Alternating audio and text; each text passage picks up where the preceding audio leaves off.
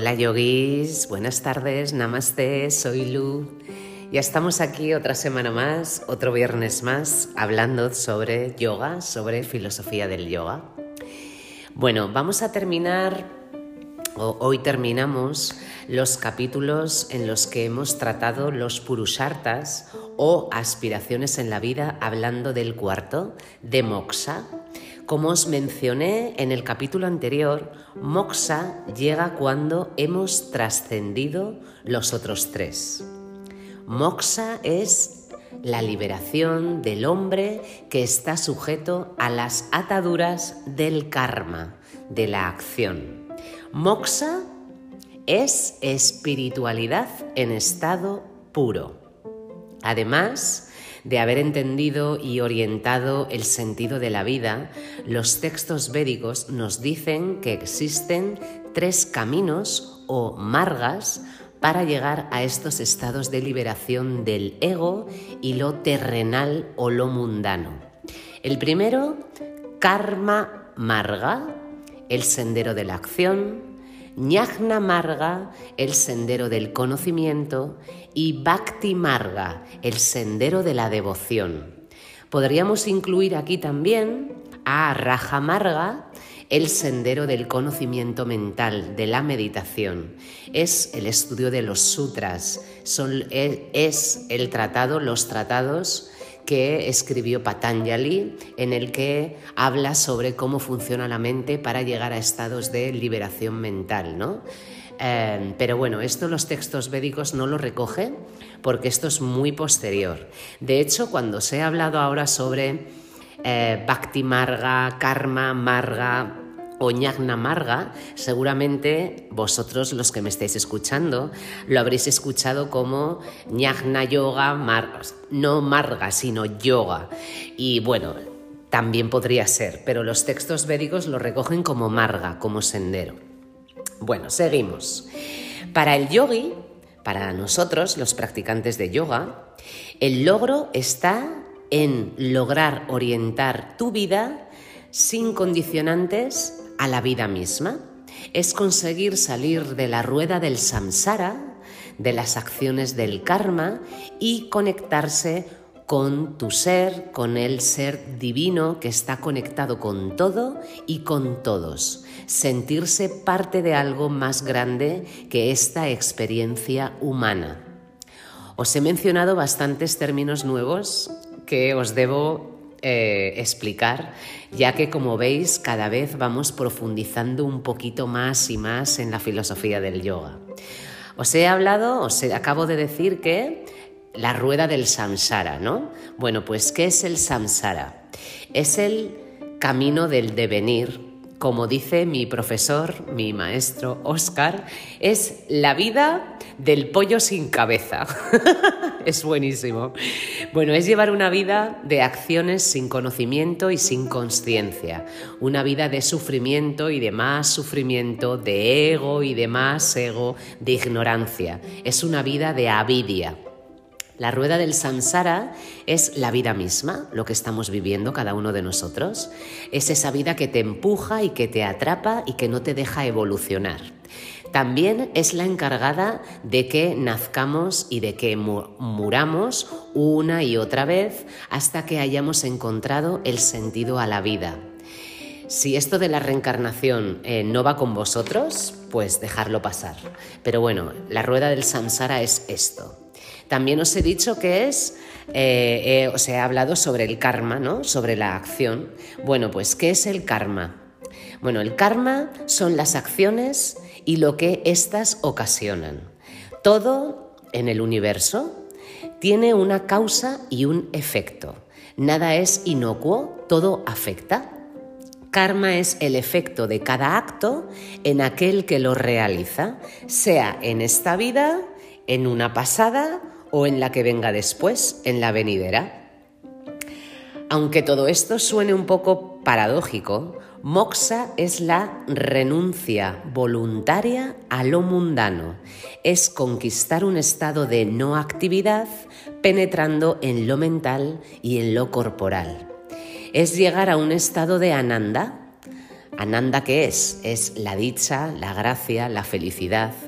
Os hablé sobre Ananda en el capítulo 15, exactamente en ese, en el que os terminé de contar el último cosa o cuerpo. Buscad Anandamaya cosa y tendréis más información sobre qué es Ananda. Moksha es un conocer, no en el sentido de obtener información sobre ciertos temas, sino en el verdadero significado de realizar la verdad, lo cual quiere decir que la verdad sea real y efectiva, es vivirla, experimentarla y ser ella misma. Así se descubre que el yo que hemos conocido toda nuestra vida no es más que el yo del ego. Moxa es el yo real o como podemos escuchar con otros nombres, con otros términos, es Brahman, Atman, Ishvara, Satyananda. También podéis haber escuchado esos términos. Os voy a citar os voy a leer una cita de Sankara, el gran exponente de la filosofía Advaita o la no dual, que es la que yo estudio, que dice, Moxa es eterno pues no experimenta cambio alguno. Es omnipresente como el aire libre de alteraciones, autosuficiente y no está compuesto de partes. Es uno, es Brahman. Bueno, en el Mahabharata, el texto épico escrito por Vyasa, que también os lo he citado en alguna ocasión, nos dice que es de sabios trabajar los cuatro purusartas. Para poder llegar a ser seres conectados con moksha, tenemos que trabajar los cuatro. No hay atajos. Esto nos lo dice claramente los textos. Quizás a alguien le funcione ser renunciarte, renunciante. Le puede funcionar irse a un ashram, vivir toda una vida enfocada, destinada al estudio, a la contemplación, pero los grandes textos y los maestros nos dicen que esto no funciona así. Cada uno de nosotros tiene que hacer un gran trabajo de observación y saber de qué pata cojeamos para ser constantes en el trabajo de mejorar. Hay un término eh, en psicología, hay un término llamado la pirámide de Maslow. Eh, es un, se teorizó sobre las necesidades humanas. Esto fue en el año 1943 por Abraham Maslow, de aquí que se llame la pirámide de Maslow en su nombre. Maslow llegó a la conclusión de que las necesidades más básicas o fisiológicas estaban en la base de la pirámide y las espirituales, las de autorrealización, estaban en la cúspide. Si no sabéis lo que es la pirámide, de Maslow, si nunca habéis escuchado este, este término, buscarlo en Google, buscadlo porque es muy conocida además. ¿eh? Es, bueno, lo podéis, se podría decir que es como los purusartas en el siglo XX, ¿no? A la conclusión que llegaron en el siglo XX. Bueno, pues los purusartas son esto, son, eh, son nuestras necesidades como si las pusiéramos en una pirámide y vamos de lo más lo que más, lo que más abajo está, lo más básico, hacia lo más eh, alto, lo más elevado, que sería la espiritualidad. Bueno, ¿qué más? ¿Qué más os puedo contar sobre esto? Lo que es importante saber es que eh, para trabajar los, los purusartas, que son todo lo que hemos estado hablando durante estos días, tenemos que empezar desde abajo. ¿Por qué? Porque si, por ejemplo, si tenemos hambre, si no tenemos comida, si no tenemos trabajo y al no tener trabajo no tenemos dinero y no podemos comprar alimentos, difícilmente podremos ponernos a estudiar filosofía. Eh, difícilmente tendremos la necesidad de eh, trabajar nuestra espiritualidad. Por lo tanto, hay que ir de abajo hacia arriba cubriendo necesidades, ir subiendo en esa pirámide de Maslow para llegar a la cúspide, a la espiritualidad, a Moksha. tenemos que tener cubiertas las necesidades básicas del Dharma para cubrir lo básico e ir hacia lo sutil, si no es imposible. Lo mismo sucede, por ejemplo, cuando eh, tratamos con temas de amor. Muchas personas sueñan y anhelan con tener pareja, con formar una familia y estas personas buscan satisfacer cama y hasta que estos deseos o necesidades no estén cubiertas, la, espiritualidad no tendrá importancia. Lo que os he contado de que si tenemos hambre no podemos buscar la espiritualidad, si nuestro objetivo es desear eh, estar en cama en los deseos sexuales, en los deseos de afecto, difícilmente nos podrá interesar la espiritualidad. Y esto también pasa con harta, con la búsqueda de riqueza. Si una persona, por ejemplo, está sin trabajo, aunque tenga tiempo para ese trabajo interno o espiritual, no va a poder, puesto que los problemas ocasionados por la falta de dinero se lo van a impedir. Para llegar a un punto donde la conexión con algo más sea un objetivo, tenemos que estar empachados de todo lo demás, tenemos que haberlo conocido y lo hemos tenido que trascender. Hay que cubrir lo físico, sí, hay que cubrir lo social también para llegar a otros estados. Sentir que estamos en nuestro sitio y con cierto éxito. Esto es básicamente lo que nos, lo que nos hace falta.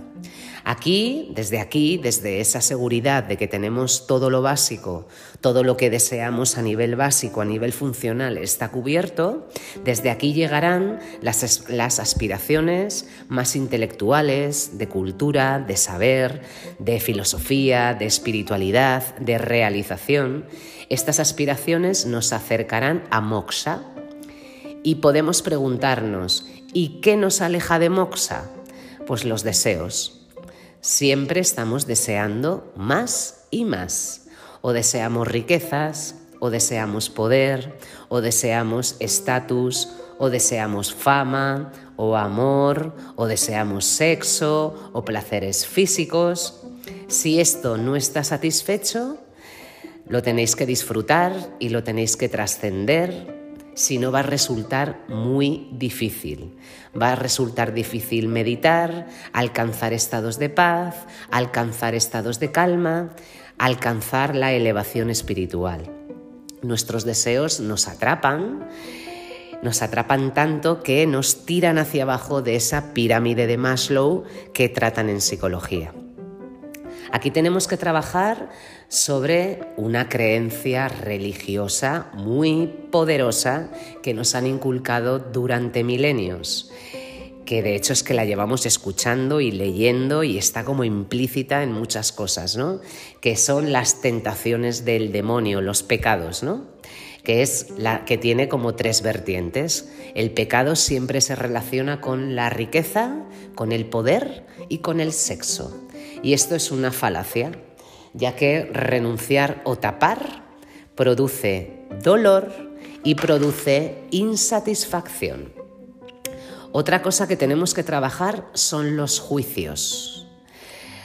Cuidadito, cuidadito con el ego espiritual.